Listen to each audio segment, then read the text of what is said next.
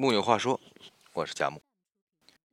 有人说，人的一生会遇到两千九百二十万人，而两个人相爱的概率只有零点零零零零四九。爱情总是这么玄妙，它吸引着不同时空维度的你我。李碧华更是为此写下：“茶得趁热喝，人得趁热爱。”是啊，这个城市里，我相信一定会有那么一个人，想着同样的事情，怀着相似的频率，在某站寂寞的出口，安排好了与我相遇。当他出现的时候，唯有趁热爱，才不留遗憾。很久以前看过一句话。大意是年轻时就不妨热烈的去爱，让它像烟火一样绽放。反正日后两个人可以手牵手收拾绚烂后的满地碎屑。这像极了朱生豪和宋清如。朱生豪原本是个木讷的人，少时一天不发一言，多时也只是三十来句。可当朱生豪遇见了生命中的光宋清如，浪漫就此萌芽。他每两天就会给宋清如写一封情书，热烈如火。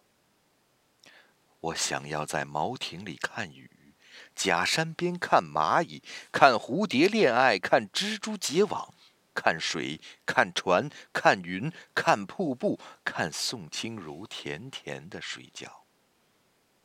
我一天一天明白你的平凡，同时却一天一天愈更深切的爱你。世间的苦不算什么，你看我灵魂不曾有一天离开过你。结婚之后，朱宸豪翻译莎士比亚，宋清如担起柴米油盐。他说他一杀，我烧饭。有时朱生豪找不到词儿，就跑下来问他。如果用两个字反映罗密欧与朱丽叶的世仇，用什么词好呢？交恶。朱生豪一听，拍案叫绝。如果朱生豪翻译出好句子，就会开心的跑下楼来帮他生炉子，但往往弄得满屋子是烟。年轻时的浪漫，燃烧着激情，就算和爱人一起说着废话，虚度着时光，也快乐无比。后来，浪漫藏匿在柴米油盐里，比如下厨煎个心形的荷包蛋。浪漫不关乎年纪，一个内心有春花秋月、夏日冬雪的人，无论岁月如何流转，总会在平静生活激起一丝涟漪。那涟漪，就是爱情里最真切的热烈。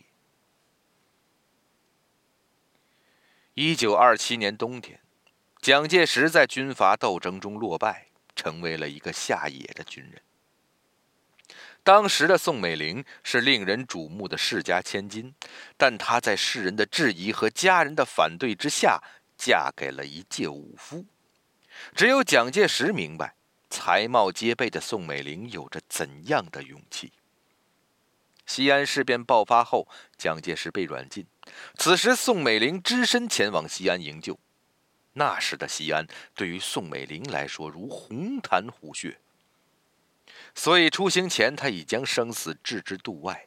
他告诉随行：“如果有意外，你一定要第一时间开枪把我打死。”当宋美龄风尘仆仆地出现在蒋介石面前时，这个军人感动又心疼。他知道。这个女人的勇气和爱，已不是儿女情长能说得尽、道得明了。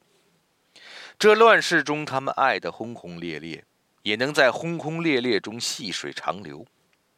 后来，蒋介石到台湾后，宋美龄一直陪在他身边，直到去世，让这个落寞的政治强人有了些许安慰。生活，不是戏剧，更不是历史风云。没有动辄朝代更替、你生我死的戏码，普通人的热烈就是打碎彼此，融成一体，用勇气与阻碍他们爱情的一切交战。注入了勇气的爱情，每个人都是强者。如果人到老还能爱得热烈，只有浪漫和勇气是不够的。此时，唯有深情才能久伴，才能共余生。巴金和萧山原本是笔友，恋爱时是异地，全靠鸿雁传情。在那个烽火连天的年代，异地是渺无音讯的唤词，但他们的深情却在战火中更炙热。结婚后，日子平静而美好，直到文革打破了宁静。巴金被关进牛棚，萧山为了保护丈夫，主动陪着劳动，挨批斗，积劳成疾，至一病不起。一九七二年的某天，巴金像往常打算吃完饭去医院照顾妻子，却突然听到了噩耗。当他赶到医院时，人已被太平间的白布包裹。他大喊：“我在这里，我在这里呀！”往后余生，巴金活在对萧山的追忆里，活在自己的专精与深情里，终生未再娶。无数个失眠的夜，他都会慢慢的摩挲着爱妻的骨灰坛，一遍又一遍，直到睡着。有时情到深处，思念骤起，巴金就提笔写下思念。站在那个狭窄的过道里，望着运针的遗像，我想起许多事情。我耳边一直想着他那句话：“看来我们就要分别了。”我流了泪，我真愿意我能够痛快的哭一场。我有多少话要对他讲？一年了，他离开我已经一年了，我永远忘不了他。深情是一种更长久的热烈，在薄情的年代，更要做深情的人；在快速的年代，爱情也要缓下来。寒冬将至，不妨爱他个。天长地久。不知何时想起《当你老了》里面写爱情若隐若现的样子，在头顶的山上，他缓缓踱着步子，在一群星星中间，隐藏着脸庞。三毛曾说：“喜欢一个人是不会有痛苦的，爱一个人，也许有绵长的痛苦。”但他给我的快乐，也是世上最大的快乐。年华正好，愿你爱的热烈；岁月静好，愿你爱的深情；半生已过，愿你爱的无悔。往后余生，愿你不负此生。